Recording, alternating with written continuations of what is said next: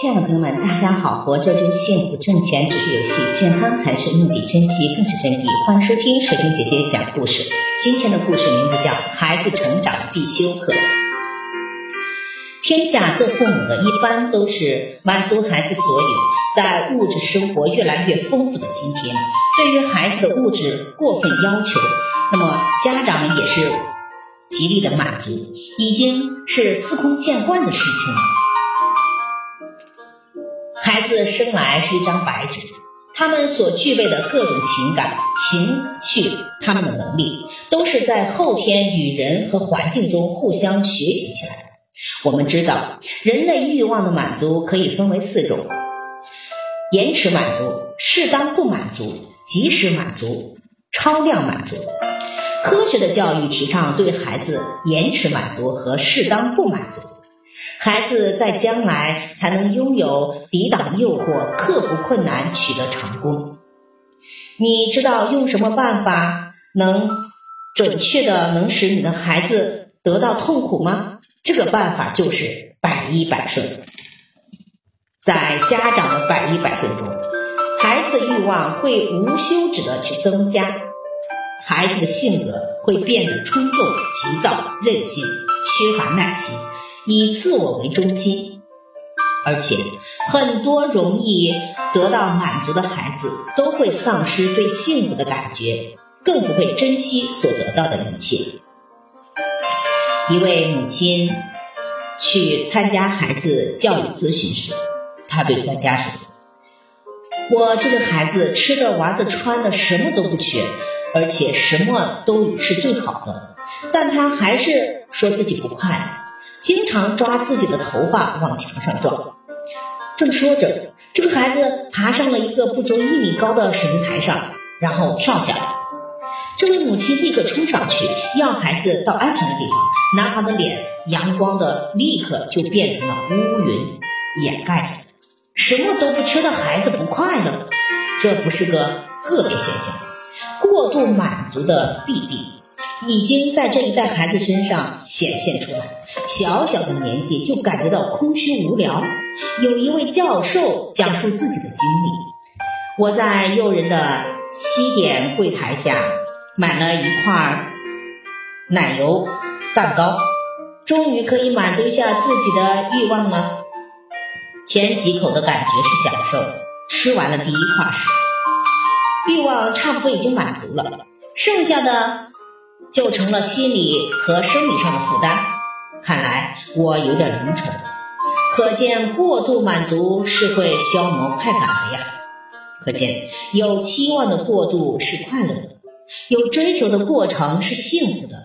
对于缺失固然悲哀，然而过度满足也会让人失去期望，磨灭追求，不能不说是一种悲哀呀。这就是我们常说的。过犹不及的道理，对孩子也是一样啊。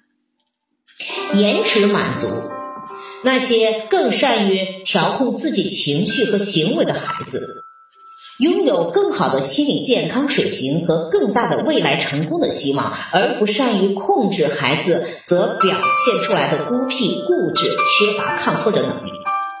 需要注意的是，延迟满足并不是说不要满足孩子。只是不要过度的，而且要讲究满足的技巧。家长一般不要有求必应，而是吊一吊孩子的胃口。有意义的延迟满足会让孩子觉得来之不易，使满足的快感倍加，自然就会珍惜。教育意义在于满足的过程。当你的孩子和你感到了到位的时候。请你调整自己的教育方法和行为，所以家长对孩子要延迟满足，孩子就会慢慢的学得平和起来，把有期望的等待看成是自然而然，并且因了心中的向往和期盼，迟到的收获更会让孩子欣喜若狂。帮孩子上好延迟满足这堂必修课势在必行。那么，如何延迟满足孩子呢？又不引起他的苦恼？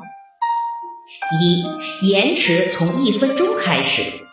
要循序渐进地培养孩子的自我控制能力，不要期望孩子一开始就能等二十分钟。只要孩子能等上一小段，甚至一分钟，而且在等待的时间里不哭不闹，就算是有了进步。家长切记，孩子最初的延迟时间不要过长，否则会让他灰心丧气，放弃追求的目标。二，让孩子尝试自我监督，延迟满足是一种自律行为。随着孩子年龄的增长，可以让孩子尝试自我监督。孩子在等待的时候，爸爸妈妈可以做自己的事情，不要让孩子感觉到正在监视他。三，采用交换的方法来延迟满足。等孩子年龄稍大一点的时候，爸爸妈妈可以跟孩子约定，如果买新玩具，就要用孩子平时积攒下来的零花钱进行交换。当然，也可以让孩子干一些力所能及的活，从而奖励他。但爸爸妈妈每次给予奖励的标准一定要统一，不能失去原则性。总之，在孩子成长的过程中，家长需要学会如何延迟满足，帮助孩子提高自控能力，学会忍让，坚持不懈地朝着自己的目标努力。延迟满足是孩子成长中的必修课，是一项长期的教育工作。家长要从一点一滴中教育孩子，有期望的过程是快乐的，有追求的过程才是幸福的。感谢收听，再见。